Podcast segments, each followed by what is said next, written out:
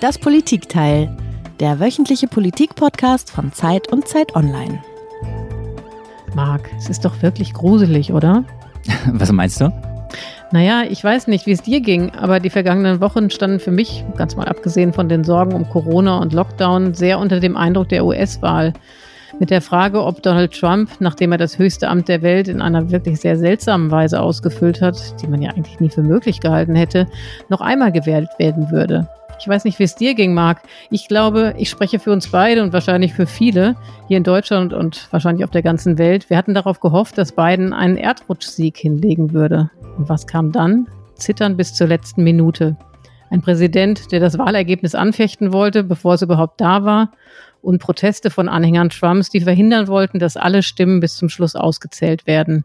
Das ist doch eigentlich unglaublich, oder? Na, ich glaube, was uns einfach in den letzten 48 Stunden und man muss dazu sagen, es ist jetzt Donnerstag, wir zeichnen diesen Podcast am Donnerstag auf. Was uns in den letzten 48 Stunden klar geworden ist, ist einfach, dass die Probleme in den USA viel tiefer wurzeln ähm, als nur in womöglich den letzten vier Jahren der, der Amtszeit von Donald Trump, dass sehr viel auch bleibt von Donald Trump, selbst wenn Trump weg sein sollte. Willkommen beim Politikteil. Mein Name ist Iliana Grabitz. Ich bin Politikchefin von Zeit Online in Berlin. Und ich bin Marc Brost. Ich bin einer der Politikchefs der gedruckten Zeit, ebenfalls aus Berlin. Ja, wir wollen heute einige große Fragen besprechen. Wie kann es sein, dass in einem Land wie den USA so viele Menschen einen Mann unterstützen, der gar keinen Hehl daraus macht, dass er Rassist ist und die Demokratie missachtet? Was haben die Demokraten falsch gemacht, dass sie noch nach vier Jahren Chaos rund um die Regierung Trump keinen Erdrutschsieg hingelegt haben? Wie gespalten sind die Vereinigten Staaten wirklich? Und natürlich wollen wir auch den Blick in die Zukunft werfen. Was muss passieren, um die Gräben in der amerikanischen Gesellschaft zu schließen? Es sind ganz schön große und gewichtige Fragen und vor allem um die letzte soll es gehen, die Gräben in der amerikanischen Gesellschaft, die gespaltene Gesellschaft, die jetzt wieder geeint werden muss. Wie kann das eigentlich gelingen? Und ich freue mich, dass wir da mit jemand drüber reden, der ganz nah dran ist am Geschehen, der ein paar Jahre weg war aus äh, den USA, aber jetzt dort wieder ist und der uns sehr viel sagen kann über die USA, über Joe Biden, aber ein bisschen auch über Deutschland. Ja, das ist John Emerson. Er war von 2013 bis 2017 Botschafter in Berlin. Damals war Barack Obama noch in seiner zweiten Amtszeit im Oval Office. Eine Zeit, in der, glaube ich, es auch um die transatlantischen Beziehungen sehr anders aussah als heutzutage. Und Herr Emerson gehört im Übrigen auch zu den Botschaftern, die von Donald Trump als einer seiner ersten Amtshandlungen abgerufen wurden, damals kurz nachdem er ins Oval Office eingezogen war. Hello, Mr. Emerson. Hello, Schön, Eliana. Good to be with you. Good to be with you, Mark, as well. ja, Herr Emerson, Sie haben ja, wie schon gesagt, vier Jahre in Deutschland gelebt und sprechen daher eigentlich auch Deutsch. Sie haben aber darum gebeten, dass wir dieses Gespräch auf Englisch führen. Und dieser Bitte wollen wir auch nachkommen. Daher, liebe Hörerinnen und Hörer, würden wir jetzt zum Englischen rüber switchen, wie man so schön sagt. Well, Mr. Emerson, like any guest here on our podcast, we ask you to bring along a special noise that leads us to the topic of our conversation. The sound, so to say, that it's linked to what we are talking about today. Well, my noise would be, and that's because Joe Biden is knocking on the door of the presidency. All right.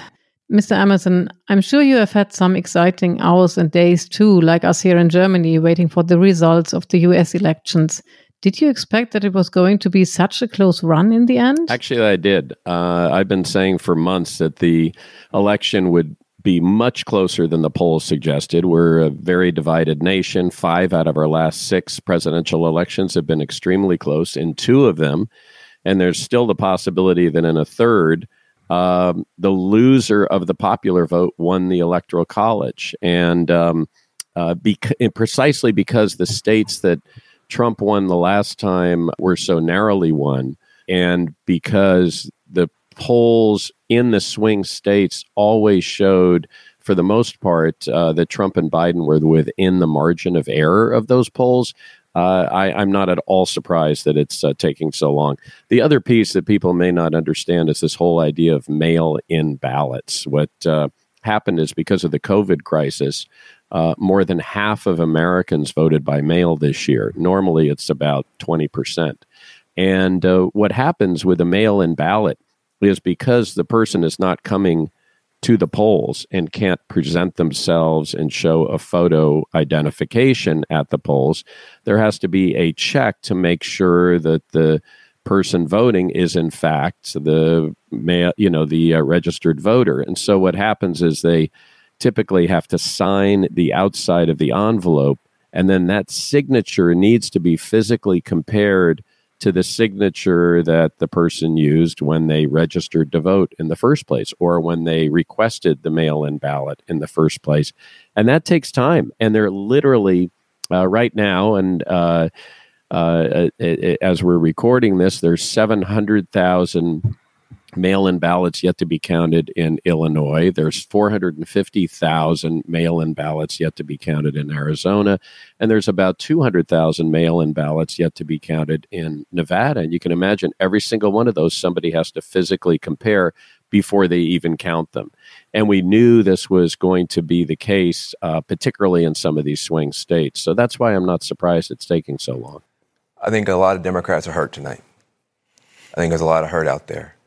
Um, there's a moral victory and there's a political victory. They're not the same. They're not the same thing. The political victory still may come, but I think for people who saw babies being snatched away from their mothers at the border, uh, for people who are sending their kids into schools where the N word is now being used against them, uh, for people who've seen this wave of intolerance, uh, they wanted a moral victory tonight.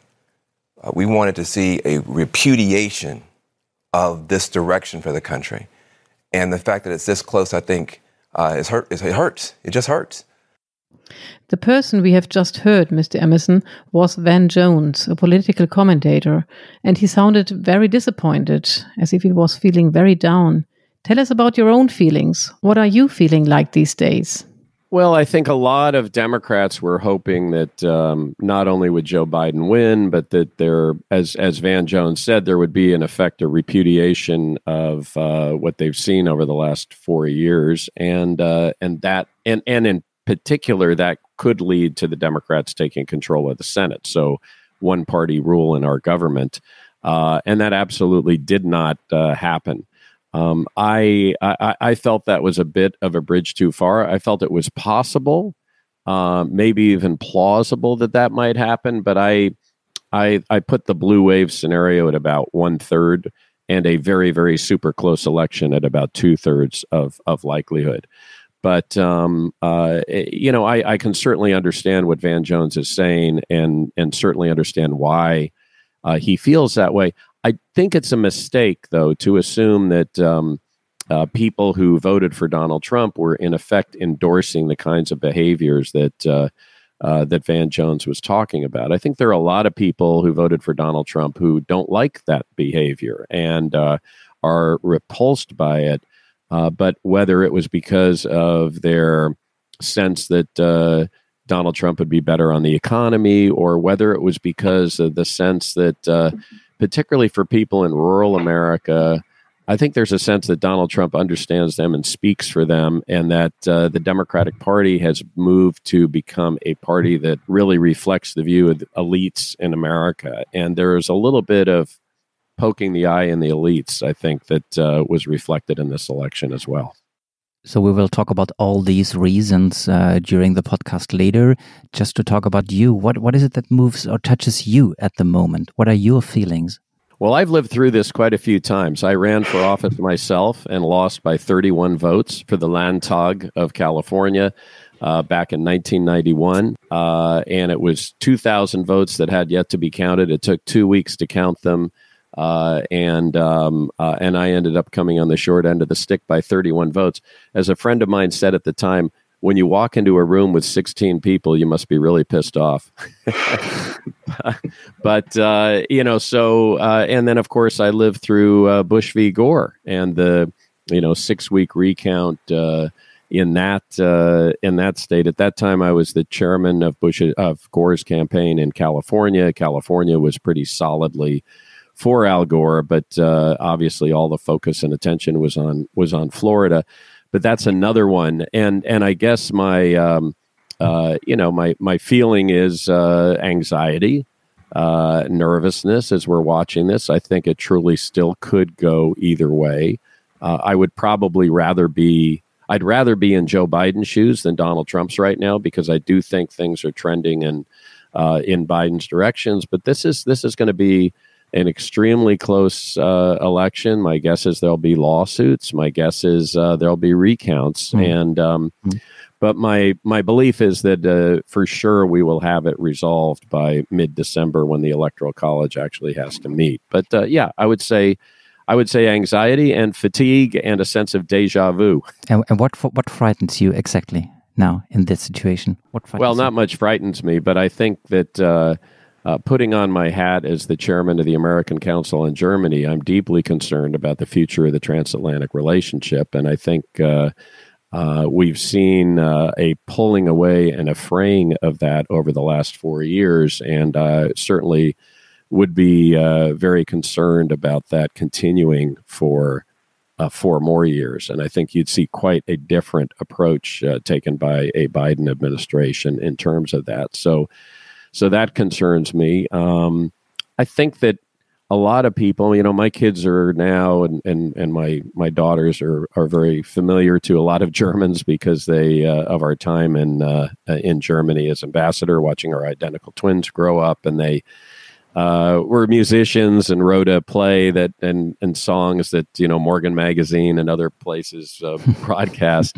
Uh, so they got to be pretty well known. But the, the fact is, they're in their 20s. But I wonder, I worry uh, for families um, in America who uh, have young children and they, they see the behavior uh, that gets exhibited in our politics and wonder if, well, that's maybe the way to behave if you want to be successful. And, uh, you know, it's okay to be a bully. It's okay to brag. It's okay to insult people. And, and that's not the kind of behavior I think we want to have our children see. And then I think the third area is I worry about young people in Germany who, um, this is this really defines their view of the United States. Uh, we did a poll recently with uh, American Council on Germany and Atlantik-Brücke, which is our sister organization.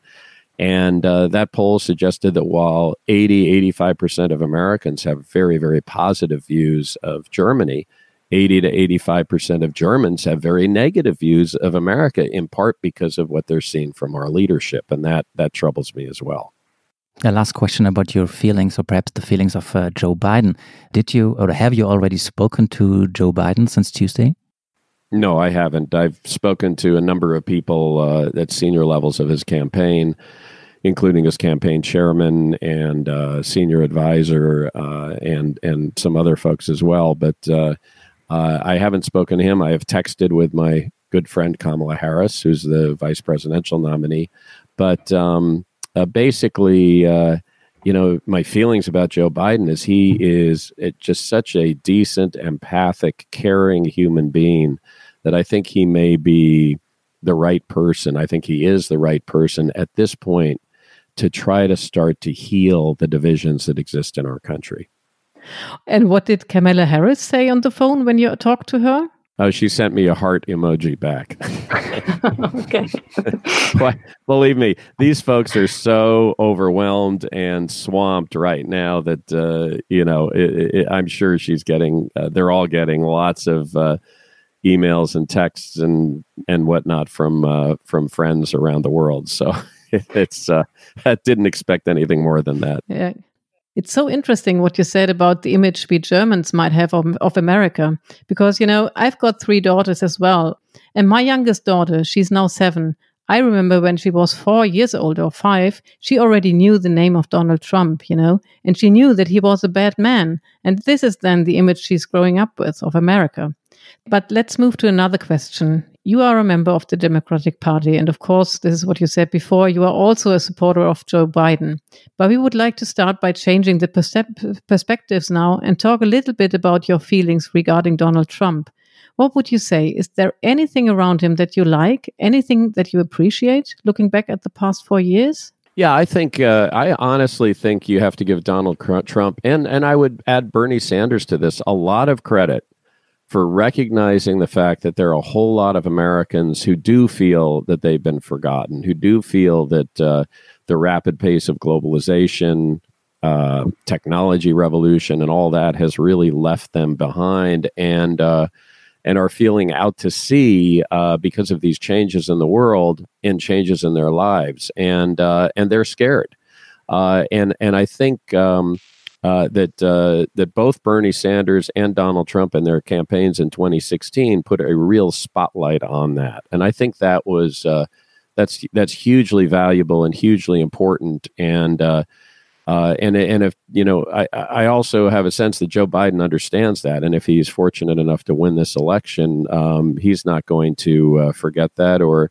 or ignore those folks, and recognizes the need that we need to you know address the those real systemic problems that exist in our society uh, that uh, that aren't necessarily uh, just focused on the you know the urban areas. So so I think that's um, uh, that's one thing. I think the second thing is uh, you know a lot of people I know in Germany are uh, were were quite off put by the emphasis on burden sharing, Nord Stream two, that kind of thing. It's important for people to remember those issues were initially raised by Barack Obama. I mean, that started during the Obama administration.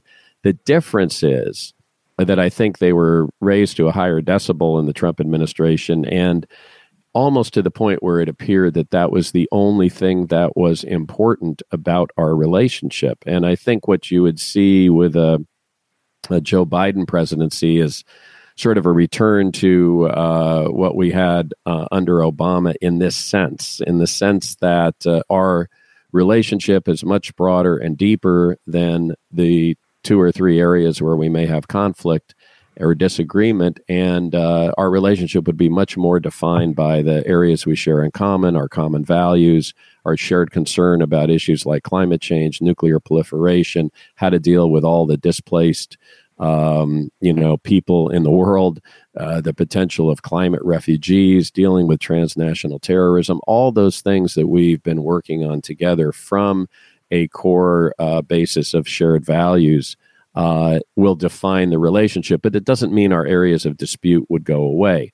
So I would give uh, Trump credit for continuing to put those on the front pages of the papers, you know, of our allies and keep them first front of mind. But I, I would be uh, uh, critical of not having emphasized the areas that we have in common as well. And then the third thing is, I do think in the area of trade and China, um, I think there's been a recognition that uh, uh President Trump has certainly articulated that um, our trade relationships cannot simply be about embracing globalization and assuming that the increased prosperity from fear, free and fair trade will just lift all boats. Because guess what? A lot of boats weren't lifted by that. And um, and by the way, I think you all see this in Germany with that. Th- just think about what is the core or the source of the energy that drives AFD, as an example. And so, uh, in any event, I think um, recognizing that as we negotiate future trade agreements, we need to we need to pay attention to truly leveling the playing field and not uh, hurting, uh, in our case, the American worker, but uh, creating more opportunities for the American worker, and not just simply saying, "Hey, your jobs are going to go away. Learn to be a healthcare worker or learn to be a technician," uh, which is kind of what the approach had been in the past.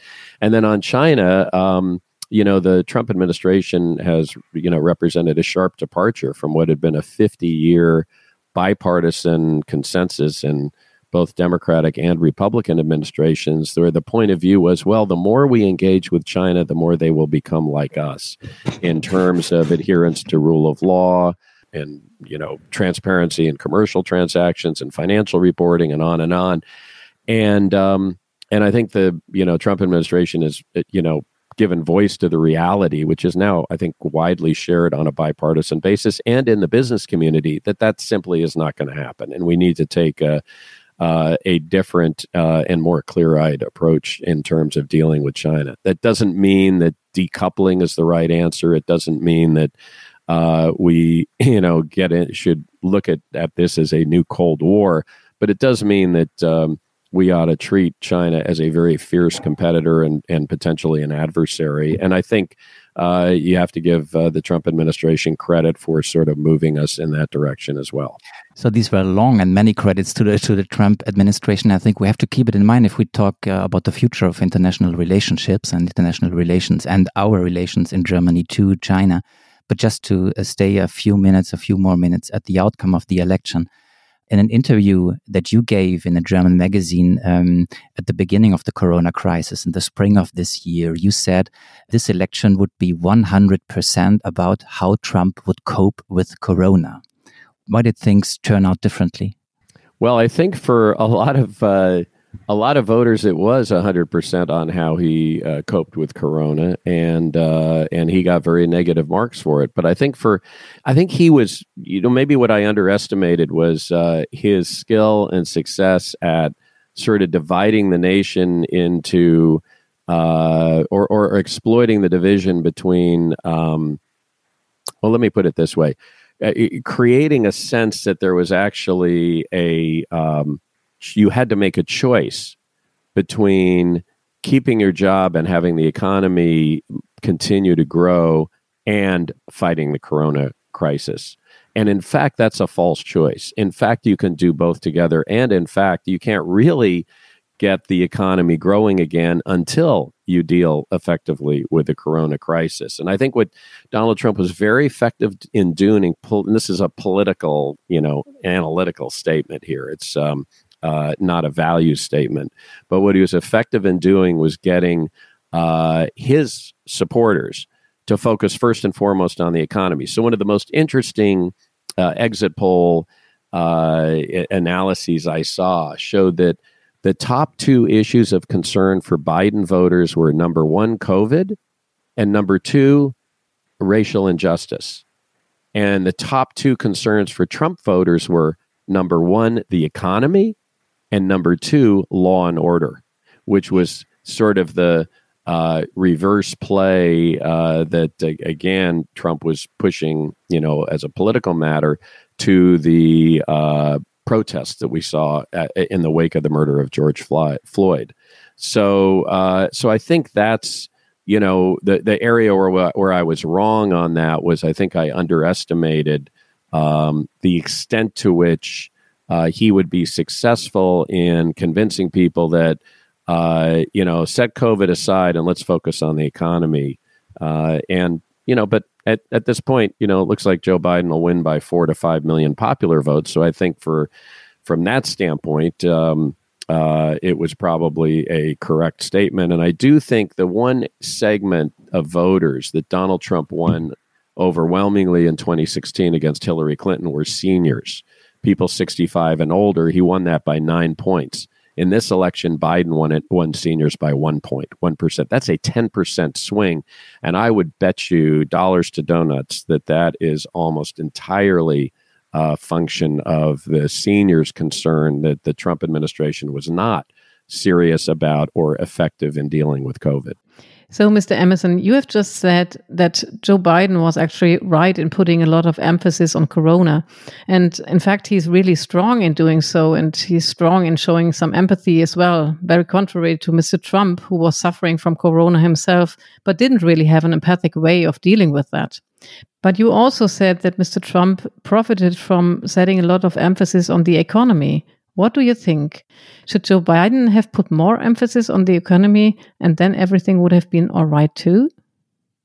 I don't know if everything would have been all right, but I, I must say my reaction coming out of the Democratic convention was I think they could have done more to emphasize the fact that Joe Biden and Barack Obama had to really rebuild the economy after the global financial crisis. I mean, they they inherited a disaster, uh, and and you know this economy is obviously suffering greatly. In some metrics, it's suffering more than it did during the global financial crisis. But in the global financial crisis, we honestly didn't know how it would end.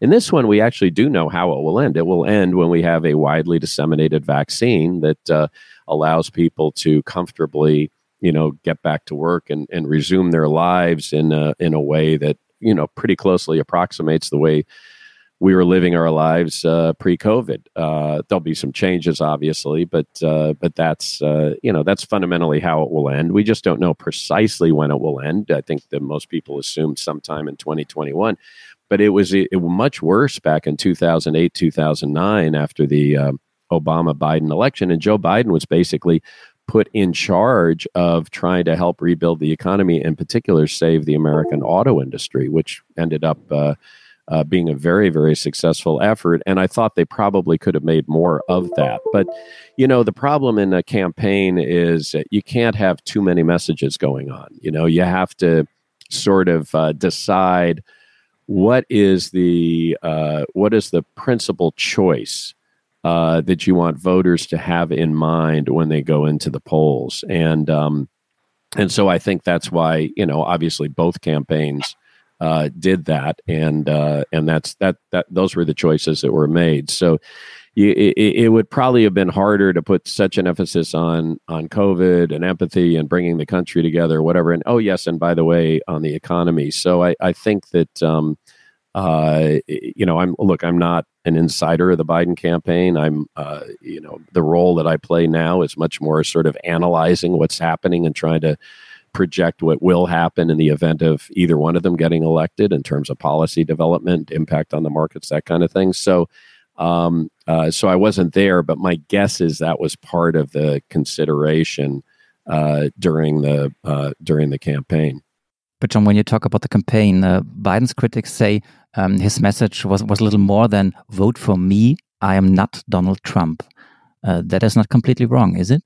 No, I don't think so. I think it was. Uh, I think there are some people who were supportive of him on that basis, but I think the message was much uh, deeper than that. I mean, it was it was actually a very sort of emotional message about healing the soul of the country and that we're you know we're in troubled times and uh, uh, and that that he's the person with the experience and the understanding and the leadership and the vision and the um, and the empathy and the ability to connect with people who's able to do that. And and so, you know, I think fundamentally that was a big part of his message. And and I think if you know almost no matter who Joe Biden was running against, that would have been part of his message.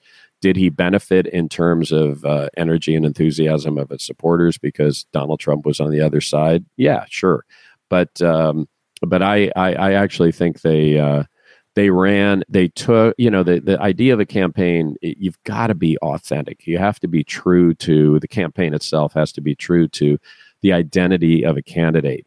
I think one problem that um, al gore had and maybe even a problem that hillary clinton had was there were always questions of their authenticity there's no question with Donald Trump's authenticity. I mean, it's pretty clear. What what you see is what you get. What he's thinking is what comes out of his mouth, right?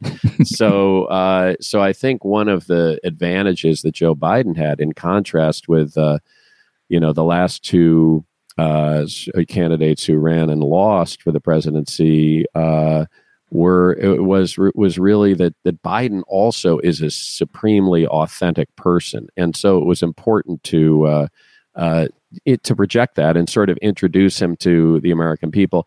And and you might say, well, why did he need to be introduced to the American people? He was vice president for eight years. The at the beginning of the campaign, the comment I heard the most often was that Joe Biden was known was was well known but not known well, and I think that's uh, uh, was part of what the effort was that we particularly saw during that uh, Democratic convention in August, which was really the kind of kickoff to the final lap of the campaign. Let me confront you with a quote of Thomas Friedman, who is the famous columnist of the New York Times.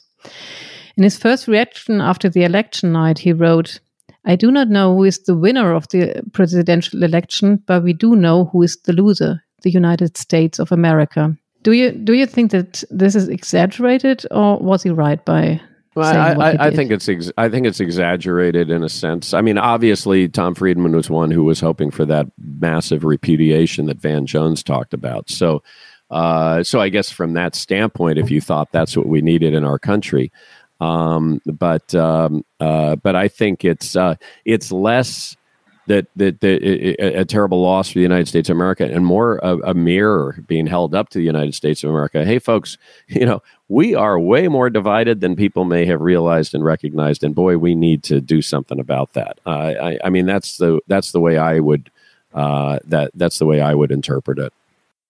And what exactly are the dividing lines? Well, there the dividing lines appear to be um, male and female. There was a massive, massive gender gap uh, with Joe Biden doing even better than Hillary Clinton did among female voters. and and a shift of women voters in the suburbs. Remember when I talked about people being concerned about Donald Trump's behavior and impact on their kids and so on and so forth. That that I think um, uh, was was significant aspect of that shift. So a big male female divide. Um, Trump, uh, I haven't seen the final numbers on this, but I think we can assume that Donald Trump won men. Uh, Joe Biden overwhelmingly won the votes of women. Second is rural urban you know, people who live in urban areas uh, tend to. That's why on these vote counts, when you see uh, Donald Trump ahead in Pennsylvania, but votes still having to come in from Philadelphia, you know, Joe Biden's winning seventy to eighty percent of those votes. So, so you have uh, in Donald Trump one, you know, you you look at uh, these maps where it where it colors counties in blue or red.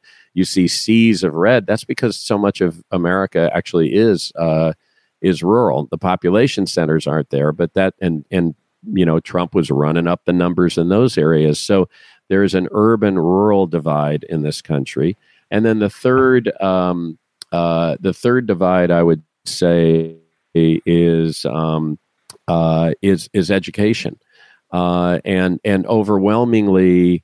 Uh, people with a college education or higher education or whatever were voting Democratic, and people who had not had that opportunity, um, many of whom live in rural America, were voting uh, for Donald Trump. So, so those are three big.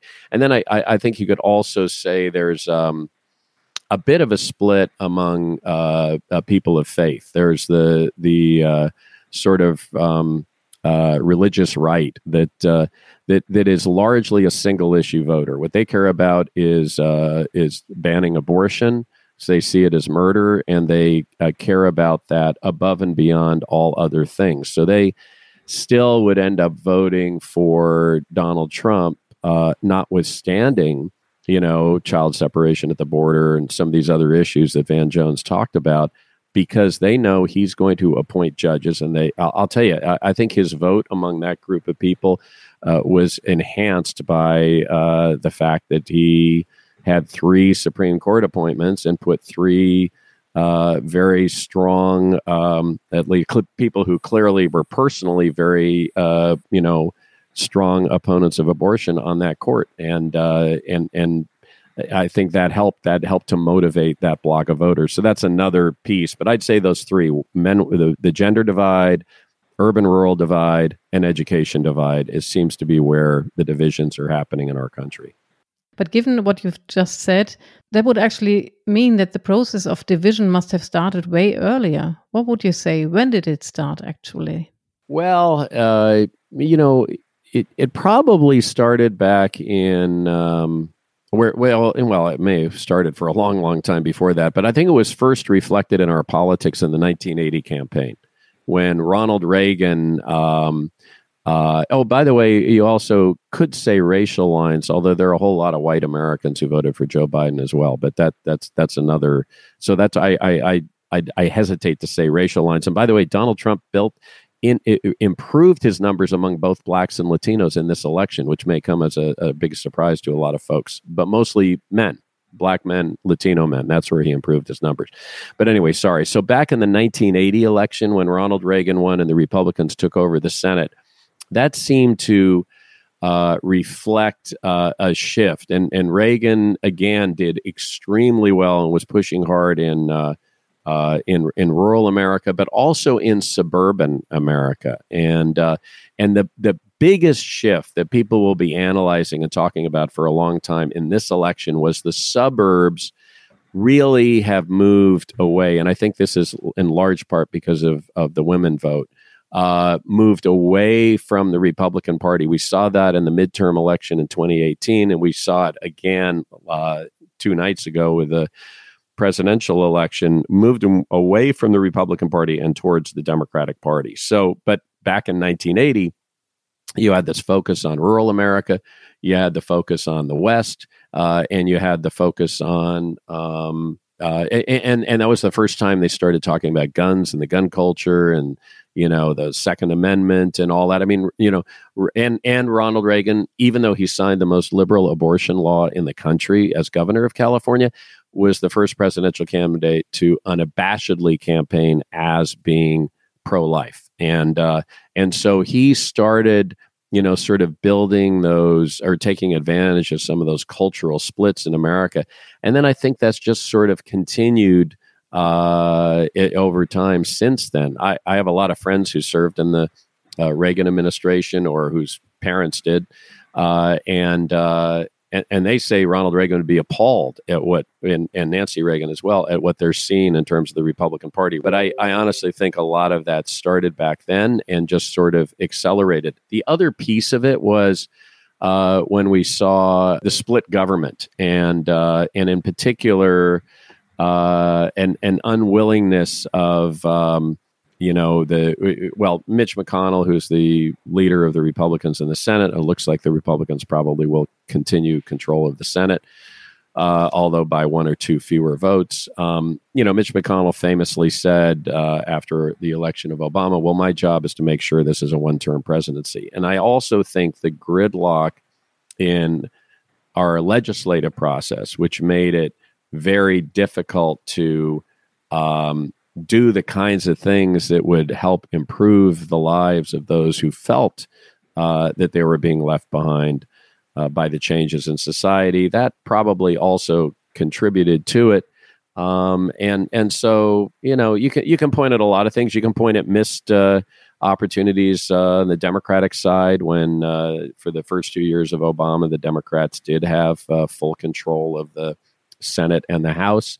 Um, but on the other hand, they were trying to, you know, the, the Obama administration was trying to keep us from tailing off into a depression and was very much focused on getting the uh, Affordable Care Act through the healthcare piece through um, Congress. But then that created a backlash, which resulted in the Tea Party movement, which then uh, maybe morphed into uh, you know the Donald Trump movement. So yeah, that Donald Trump did not invent all this, uh, but he certainly uh, took a, took advantage of the divisions in society and uh, and and had a an intuitive and an instinctual sense as to how to uh, how to you know handle that from a political standpoint.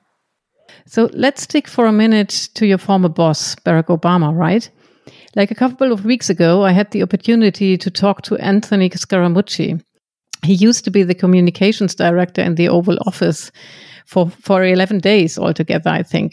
And he came up with an interesting theory. He said that Barack Obama himself is actually responsible for, or at least in part responsible for Donald Trump, you know, with the fact, or due to the fact that he oversaw that there was growing dissatisfaction and anger and fear in the population. Would you think that this was actually another reason for Donald Trump's success back in 2016 that he could march through in the for, in the in the U.S. elections? Uh, well, I think I, I think assigning um, affirmative responsibility to Barack Obama for that uh, is wrong. Uh, I do think um, that there may be in some parts of the country was a reaction to having a black president. Uh, that's not exactly something that Barack Obama could control. And uh, I would hope that the next comment that uh, uh, Scaramucci made would be to then also talk about uh, the Republican Senate and the strategy of blocking any effort uh, to deal with immigration reform or uh, you know, um, the kinds of policy changes that were being pushed to try to address some of these systemic problems. These are animals. Oh, look at my African American over here. A well educated black has a tremendous advantage over a well educated white. A black may think that they don't really have the advantage. If I was starting off today, I would love to be a well educated black. They don't look like Indians to me, and they don't look like Indians to Indians. Pocahontas? Is it offensive? Oh, oh, really? Oh, I'm sorry about that. Uh, Pocahontas? I think she's as Native American as I am, okay? When Mexico sends its people, they're not sending their best. They're bringing drugs, they're bringing crime, they're rapists. So, John, Trump's fans are not the only white old men. He was also supported by working class people and also by migrants. Uh, what's your explanation uh, for that? Well, sure. I mean, the working class people, I think we've talked about. Uh, yeah, but the migrants. Bit, uh, yeah. in, in, this. on the migrants, uh, understand that um, the only migrants who can vote are citizens. And uh, there are two dynamics at work here. One, um, uh, his support among Latinos in Florida. Well, the Latino population in Florida is largely uh, Cuban, uh, of a Cuban extraction, and largely people from families who came fled to Florida to escape Castro. And I think that group uh, was very uh, many of them certainly the older people maybe not so much the younger people were very angry at the obama administration for opening up relations to cuba. One of the first things trump did when he came in was shut that down. And um, and the other thing was uh, his appeal by in effect attacking joe biden as a socialist which he decidedly is not. In fact he ran against the democratic socialist and beat him in the primaries uh, but but the, but those you know uh, relentless attacks on Biden as a socialist, particularly in the parts of South Florida where you had uh, mm-hmm. people from Cuba and people from Venezuela uh, who are citizens and can vote, uh, that had an impact. And so so I think that's that's part of the explanation for that particular vote. Now the Latino community uh, in large, and and also maybe perhaps even some of the Asian Pacific community, but particularly the Latino community. Uh, you know, people say, well, how you know, how is it given the comments that you just played on the tape?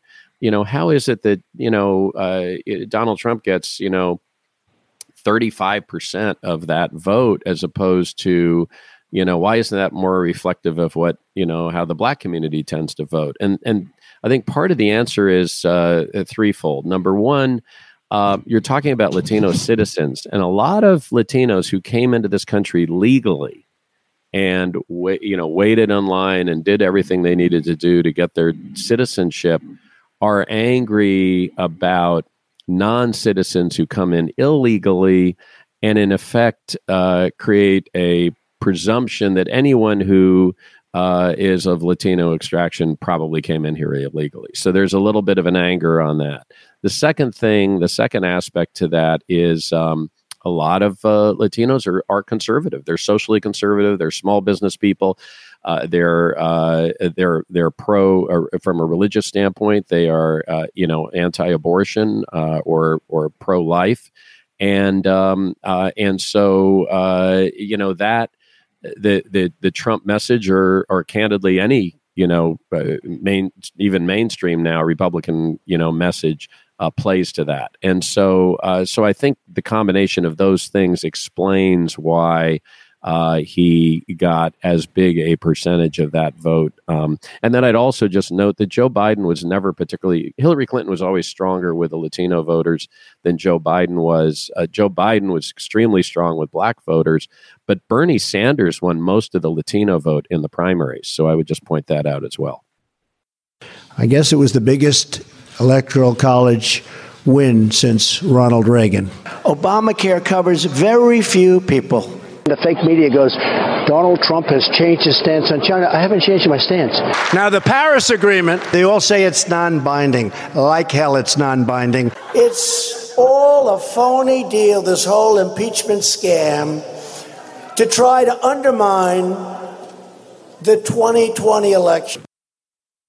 We heard a couple of quotes from uh, Donald Trump from the last four years. And for me, President Trump hasn't only changed the United States, uh, he has also changed the political culture. And, and my question is to be a successful politician, is it nowadays really enough to be like him, to lie, to be so direct, sometimes vulgar, and always aiming for confrontation? Is this a role model? No. Uh, I think it is uh, quite unique uh, to Donald Trump. Now, I don't think Trumpism goes away after this election, even if uh, Joe Biden is able to hang on and win.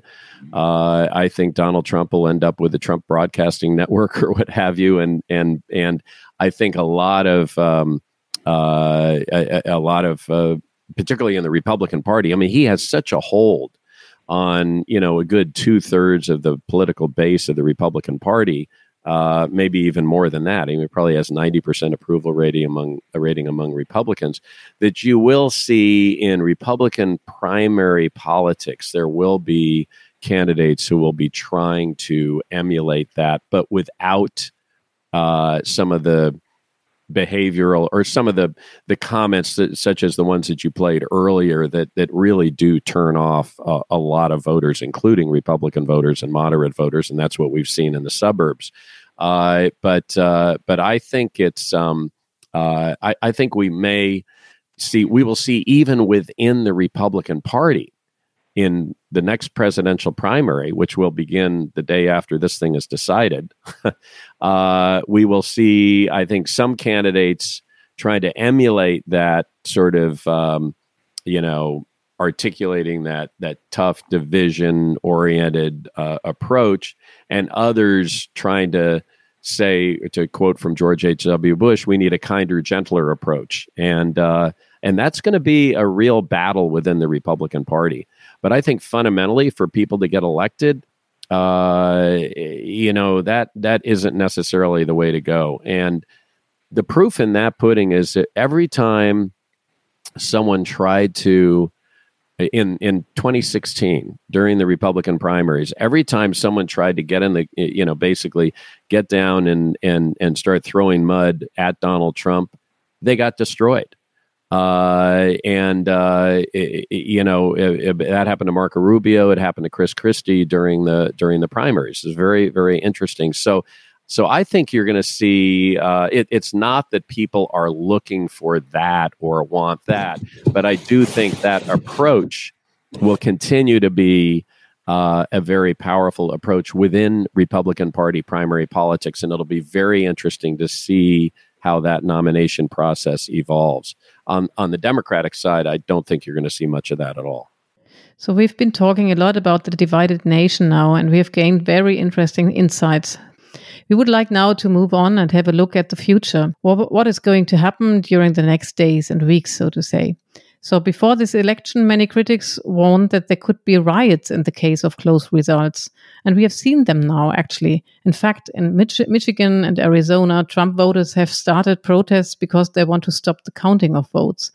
That's really astonishing. Well, they're a little confused because they want to keep the votes being counted in uh, Arizona and Nevada, but they want to stop the votes from being counted in Georgia and Pennsylvania. Yeah. I think they need to get a little bit of a consistent message it, going on there. It's about the, and the, Biden, the Biden approach is whether I'm ahead or whether I'm behind, we need to count every vote.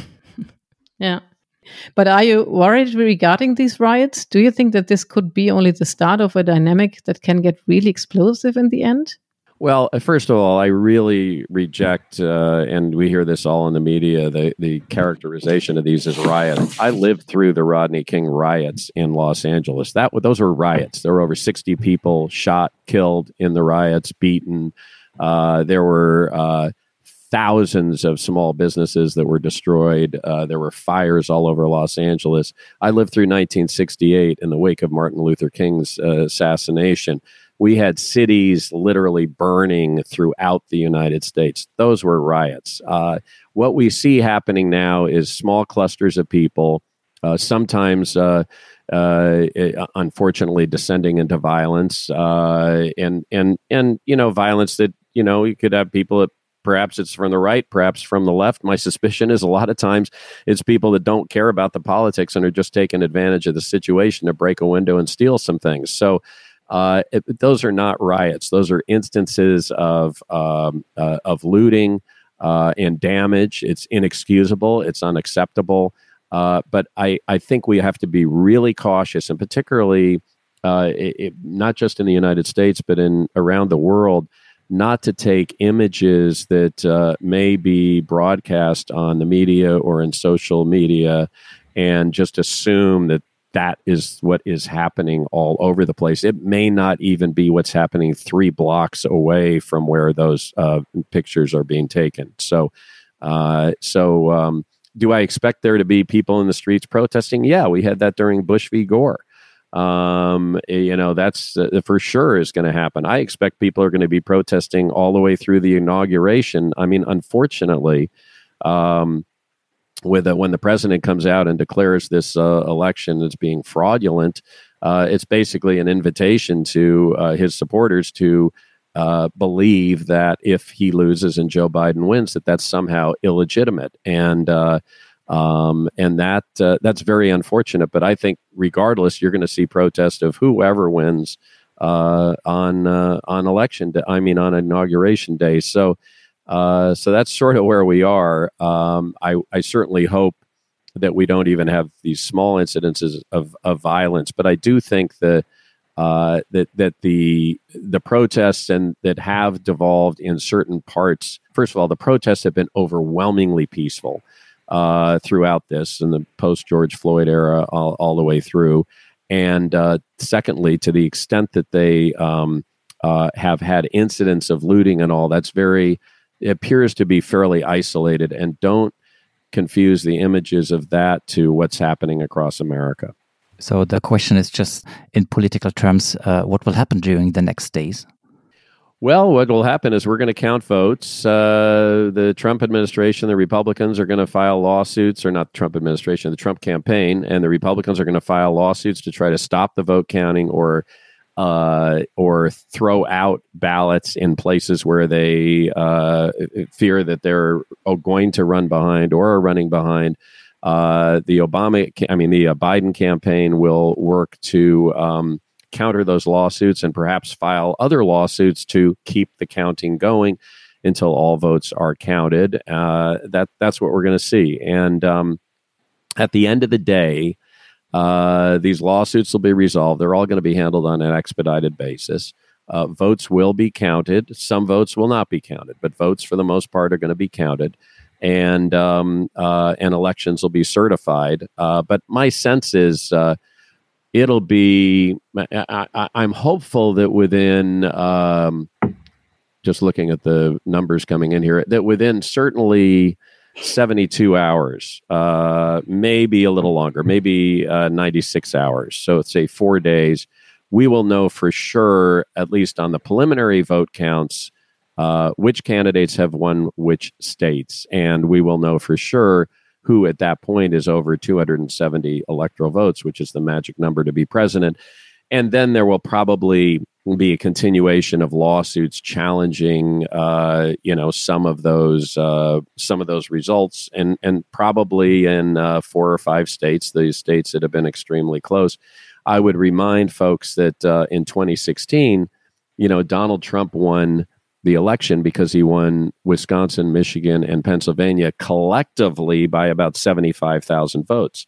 Uh, you know, he won Pennsylvania by about 40,000 votes. He won Michigan by about 10,000 votes, and he won, uh, you know, Wisconsin by about 20,000 votes. And and the lead that Biden has in both Michigan and Wisconsin is actually bigger than the margin that, that Trump won those states by in 2016. So, um, uh, you know, but that's what I think will will end up happening. And you know, yeah, there'll probably be protests during the times when these court battles are taking place around the counting and then around the you know the court courts themselves. Uh, we'll certainly see that. That's you know part of what we have in in the United States of America. So I expect it to be kind of messy in the in the next uh, in the next few weeks, but we will have a resolution. I think that's important for people. But do you think um, that a kind of smooth transition between Trump and Biden is still possible or impossible? No, I think a smooth transition is possible. Uh, I think um, you know Donald, you know, it's interesting. Donald Trump has given every indication that if he goes, he'll go kicking and screaming, but uh, but he'll go, and uh, and and I think that um, uh, there will certainly be some uh, moments of awkwardness. I, I don't anticipate the kind of smooth transition we had between you know, say George W. Bush and Barack Obama, which is probably the gold standard for transitions, and one that Barack Obama tried to deliver to the the Trump folks uh, in 2016.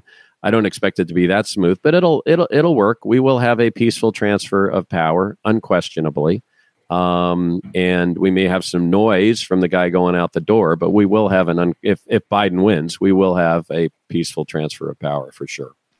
So the transition is one thing. The other thing is that the next president actually has to heal the wounds, so to say. He has to bring the divided parts of the United States together. He has to reconcile them in a way.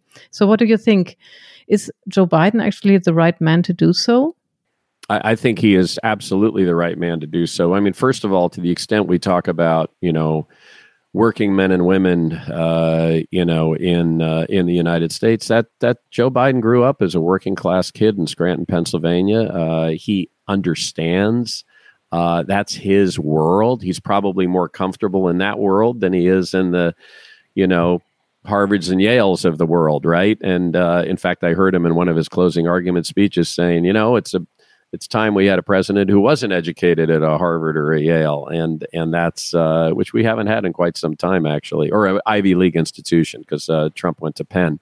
So uh, so I think uh, from that standpoint, I also think just um, tonally, uh, I think this is a guy who, as much as there is is anger and dispute and you can have members of congress who hate one another from different sides of the party but one thing they all seem to agree on is they like joe biden. You know he's a decent human being. He is empathic.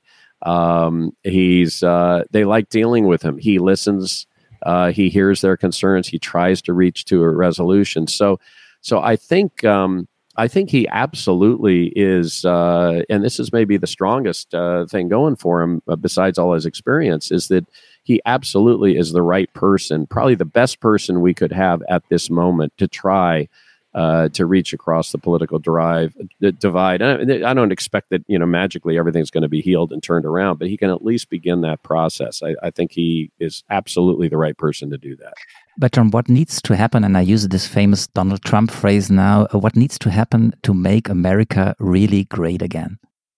Well, I mean, I as uh, as as Joe Biden and others have said, we we are a great country, and I think what what the most important thing for us to do is to um, sort of show, uh, you know, show the rest of the world that we can you know, continue to make our democracy work. I would remind you uh, of Winston Churchill's comment that uh, democracy is the worst form of government and the messiest form of government, except for all the others. Uh, and uh, you know, we we we need to uh, need to do that. And I think um, I think we need to address some of our underlying systemic challenges that we have. That includes systemic racism. Uh, it includes um, the reality that a lot of uh, working people in the United States have been left behind by the rapid pace of globalization and technological change, and uh, and we've got to we've we've got to address that, and uh, and I think we we need from our leaders we need someone who really will listen, listen to people. Uh, and respond to them in a genuine way, not just in you know some political pablum. And um, uh, and I think that's uh, I think a lot of people who voted for Joe Biden, that's why they voted for him because they think he's that guy. I think the more we can re-engage with the rest of the world, uh, you know, the, the days of America being the world's policeman, those are over. But I think we can re-engage with the rest of the world, collaborate with our ally, allies, uh, re-engage in the multilateral institutions that uh, are so important to you know the second half of the 20th century in terms of our peace and prosperity and growth and uh, and and sort of extend a, a hand out uh, to our allies and also to the developing world. I think that's another important part of keeping America great in the sense of what great really means. So I used this uh, famous Donald Trump phrase. Uh, I asked you what what really needs to happen to make America great again, and perhaps that's the time to talk now about uh, cliches and uh, phrases. Uh, our listeners already know uh, in this podcast, we want to take a different view. Uh, we want to get away from cliches. That's why we have a small section with which we want to break uh, some of uh, the cliches. We call it in a mixture of German and English in a Denglish way. We call it the flop five.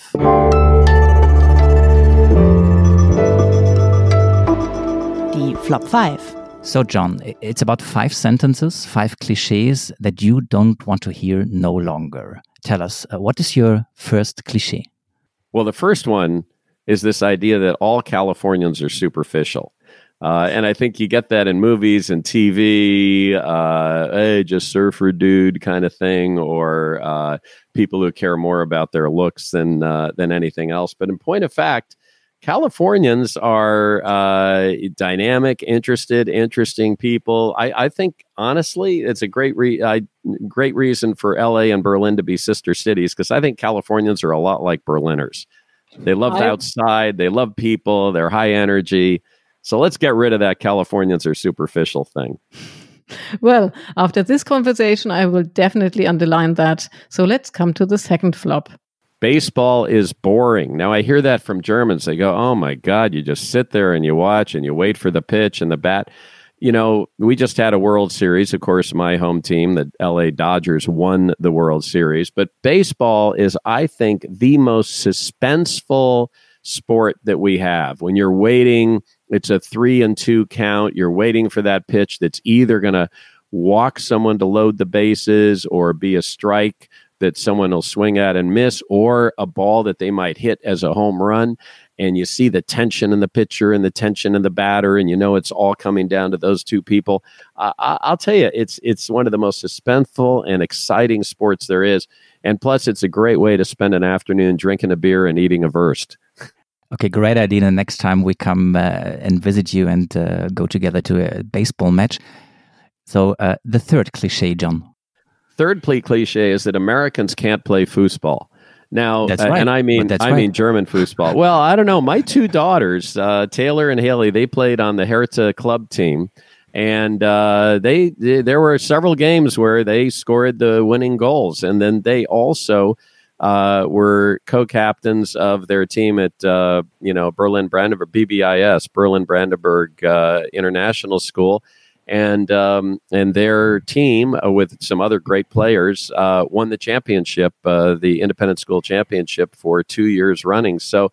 I don't know. I saw those two American girls do pretty well, but beyond that, I particularly girls soccer in the United States America, I think is the fastest growing sport, and particularly here in California, where you can play it all year round. It is. Uh, uh, you hear about the soccer moms. Well, I'm a soccer dad. Well, I would personally never est- underestimate Americans playing football, uh, and especially women's foosball. So let's come to the fourth flop. The Germans are very serious. I mean, I, I will tell you the perception of that a lot of Americans have about Germans is that you guys are like way too serious, don't have a sense of humor. Uh, and and that's just completely wrong. And uh, in fact, one of the things that struck me when I first came over on Ambassador is you know, people, I, I would make jokes, people would laugh at them. Now, probably just because I was ambassador, they maybe weren't that funny. But the point is, what I've noticed is that Germans have a great sense of humor and uh, are a lot of fun and um, uh, aren't, uh, while you're serious about what you do, uh, you're in your personal lives. Uh, you're you're just uh, not at all too serious and a lot of fun and very engaging. And and I, I try to do everything I can to try to knock that cliche out of the idea that a lot of Americans have. And the last cliche, the fifth one.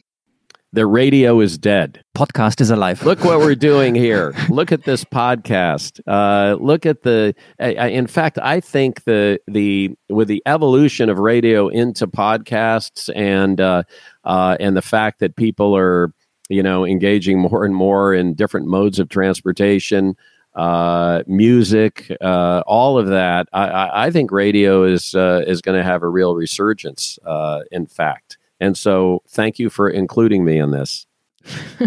so this is so nice. We were discussing the United States elections, and now we are discussing football, radio, women's football, and things like that. It has been really great. Thank you for that. We have to come to an end now. Time has been running so quickly, and we want to thank you so much for having been our guest. Thank you very much. Well, thank you. It was my great, great pleasure. Uh, ich freue mich sehr, mit Ihnen hier zu sein und uh, herzlichen, herzlichen Dank. Das war toll. Das ist nämlich jetzt für mich auch schon das Signal, dass ich nämlich wieder zum Deutschen zurückswitchen darf. Wir bedanken uns auch bei unseren Hörerinnen und Hörern, dass sie zugehört haben. Und wer Lob oder Kritik hat, darf uns das bitte mitteilen und kann uns gerne schreiben unter der E-Mail-Adresse daspolitikteil.zeit.de. Und in der nächsten Woche, Marc, sind wir beiden hier wieder am Start. Und wer bis dahin Lust hat, noch weitere Podcasts zu hören, der möge sich bitte einschalten bei unserem täglichen Nachrichtenpodcast namens Was jetzt, der sogar zweimal on air geht. Und jeder Gast äh, von uns, lieber äh, John Emerson, bekommt auch ein kleines Geschenk, ein kleines Souvenir. Es gibt eine Podcast-Tasse, eine Tasse äh, aus dem Fanshop vom Politikteil. Die bringen wir dann einfach mit, wenn wir nach äh, Amerika kommen, um gemeinsam ein Baseballspiel zu schauen. Äh, und können dann aus der Podcast-Tasse entweder äh, Kaffee trinken oder doch ein bisschen Bier. In jedem Fall gibt es die auch in unserem Fanshop, die Credits äh, zu dem Fanshop und den Link, den gibt es in der Folgenbeschreibung. Wir möchten uns ganz herzlich auch bei unserem Produktionsteam bedanken, bei äh, den wunderbaren äh, Kollegen der Pool Artists und bei allen Kollegen von äh, Zeit Online, die diese Folge wieder möglich gemacht haben. Ja, und an dieser Stelle sagen wir Tschüss. Tschüss. Tschüss.